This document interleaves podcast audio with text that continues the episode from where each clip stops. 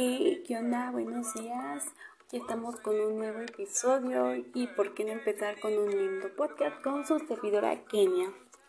Bueno, hoy les quiero platicar sobre cuatro temas interesantes que se me hicieron y que sé que también les van a encantar y que les va a ser muy interesante. Bueno, vamos a hablar de cuatro temas de, de la historia, que es el capitalismo, el imperialismo, la Primera Guerra Mundial y la Revolución Rusa. ¿Por qué sí? Porque tiene una secuencia de qué fue lo primero que pasó y qué fue lo último que pasó y aquí yo te lo voy a explicar. Bueno, primero vamos a comenzar con qué es el capitalismo. Bueno, el capitalismo es un sistema económico basado en la propiedad privada de los medios de producción y en la libertad de mercado o como sistema económico y social. Pero ¿cómo se estructura el sistema económico? Bueno, se estructura bajo la cual interactúa y se organiza la actividad económica de una sociedad, la protección de bienes y servicios, así como su distribución y consumo. Pero nos hemos preguntado cuáles son los medios de producción. Bueno, algunos ejemplos son fábricas, talleres, maquinarias y materias primas. Bueno, ya teniendo un poquito más claro que qué es el capitalismo y cómo se estructura, vamos a qué es el imperialismo en el sistema que definió al mundo antes de la Primera Guerra Mundial. Bueno, el imperialismo que defiende la dominación de una nación o estado sobre otros que protagonizó el reparto del mundo entre 1875 y 1914. El imperialismo es la doctrina que defiende la dominación de una nación o estado sobre otros territorios y pueblos a través de la adquisición de tierras o la imposición de un control político y económico. Por lo tanto, conlleva la expansión de la, de la autoridad del Estado más allá de sus fronteras. El término imperio y sus ejemplos tienen largo recorrido en la historia, pero el imperialismo como sistema global puede acortarse al periodo de 1875 y 1914, conocido como la era de los imperios. Pero el imperialismo es una doctrina que cambió el mundo. El imperialismo tuvo un importante impacto social y cultural en las sociedades de países colonialistas, dio al, dio al nacionalismo, así como el sentimiento de superioridad moral y racional, que serían determinantes en las décadas de los siguientes. La decadencia del imperialismo comenzó en el periodo de entreguerras y vio su fin con la decolonización que siguió a la Segunda Guerra Mundial. No obstante sus heridas y efectos, todavía permanecen en la actualidad. Bueno, ahora sí vamos a entrar con lo que fue la Primera Guerra Mundial. ¿Qué fue la Primera Guerra Mundial? Bueno, la Primera Guerra Mundial, llamada en su momento la Gran Guerra, fue un conflicto armado multinacional que se desarrolló entre los años de 1914 y 1918. La guerra inició el 28 de julio de 1914 con la declaración de guerra del Imperio Austro-Húngaro a Serbia, donde fueron asesinados el archiduque Francisco Fernando y su esposa. A partir de ese momento se enfrentaron dos alianzas internacionales, la Triple Alianza, compuesta por el Imperio Alemán y Austro-Húngara. Posteriormente se unieron el Imperio Otomano, perdón, y el Reino de Bulgaria. Estos países conformaban las potencias centrales. ¿Se pueden imaginar eso? la Triple Entente bueno, este está conformado por Reino Unido, Francia y el Imperio Ruso. Posteriormente, se unió Italia, Estados Unidos, el Imperio de Japón, entre otros. Estos países formaron potencias aliadas.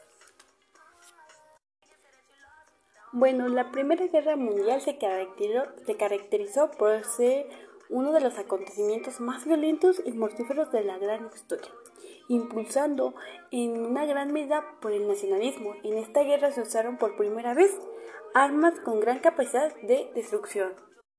Pero ¿cuándo se finalizó esta guerra? ¿Cuándo? Bueno, la guerra finalizó el 11 de noviembre de 1918 con la derrota de las potencias centrales y la firma del Tratado de Versalles. En esa consecuencia desaparecieron los imperios Hungría, Hungría perdón, uno se equivoca, uno se equivoca. el otomano y el ruso, además de la Gran Guerra, dejó un número de víctimas y destrucción superior a cualquier de las guerras anteriores. pero podemos rescatar algunas principales características ¿no? que destacan. El primero fue el primer conflicto armado que implicó el uso de armamento militar de alta tecnología y de alcance verdaderamente masivo.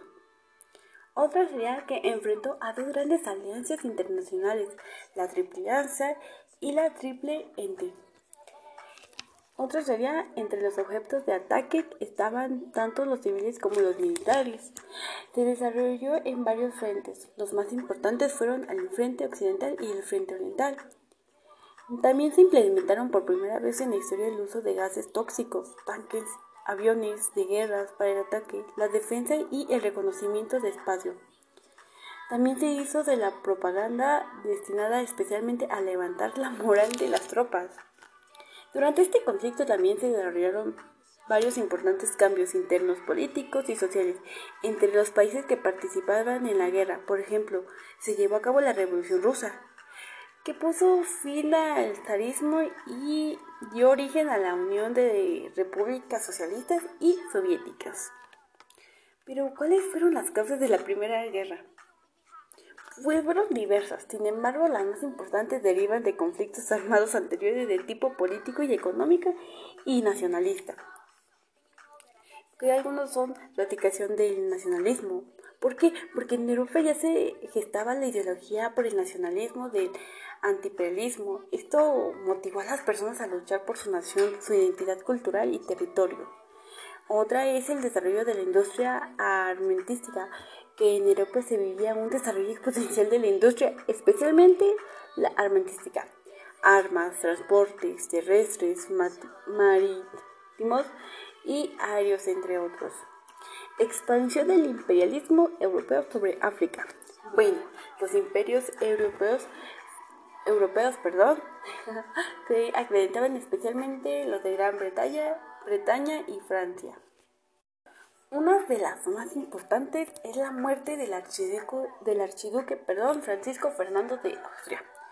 Fue el detonante de la Primera Guerra Mundial. El archiduque y su esposa murieron en Sarajevo, Buenos Aires, tras ser asesinados por Princip, integrantes del grupo nacionalista de Mano Negra. También hubo una crisis del imperio afro-húngaro. Tras el asesinato del archiduque surgió una grave crisis política que determinó con la declaración de la guerra a Serbia el 28 de julio de 1914. Su principal motivo fue falta de respuesta en contra de los movimientos nacionalistas. Y vamos a cerrar con nuestro tema, nuestro tema, nuestro podcast con la revolución rusa. Bueno, se llamaba Revolución Rusa a los acontecimientos ocurridos entre febrero y octubre de 1917 en Rusia, que provocaron la caída del régimen zarista y condujeron el primer gobierno comunista del mundo. Bueno, la Revolución Rusa se divide en dos etapas, la Revolución de febrero de 1917 liderada por los mencheviques y la Revolución de octubre de 1917, liderada por los bolcheviques. Bueno, fue provocada por la profunda crisis económica y política. Rusia no solo enfrentaba el gobierno conservador de la dinastía romana, que la mantenía en el feudalismo, también enfrentaba múltiples derrotas entre, en el frente de batalla de la Primera Guerra Mundial que profundizaban la crisis. La Revolución Rusa se caracterizó por ser un proceso movilizado originalmente por los soviets, que eran asambleas, trabajadores, campesinos y soldados originados por la defensa de sus derechos. Pero, ¿nos hemos preguntado qué acontecimiento marcó el inicio de esta guerra? ¿De esta revolución? bueno, con la huelga espontánea de los trabajadores de las fábricas de la capital. Eso es lo que estaba explicando hace un momento. Eh, ¿Cuáles fueron las causas que provocaron toda esta situación? Bueno, la situación económica del país, que ya se estaba convirtiendo en una crisis total, el descontento social y una política represiva. ¿Y quién ganó esta, esta revolución rusa? Bueno, la revolución rusa fue ganada por los bolcheviques, los cuales fueron liderados por Lenin y lograron destruir el régimen zarista ruso. Y bueno, con este cerramos este tema, con este cerramos este, este podcasts tan bonitos. Y ya saben que siempre los esperamos todas las mañanas a las 8 de la mañana. Así que no te lo pierdas porque cada día tenemos muchos temas interesantes. Gracias y yo soy su servidora, Kenia.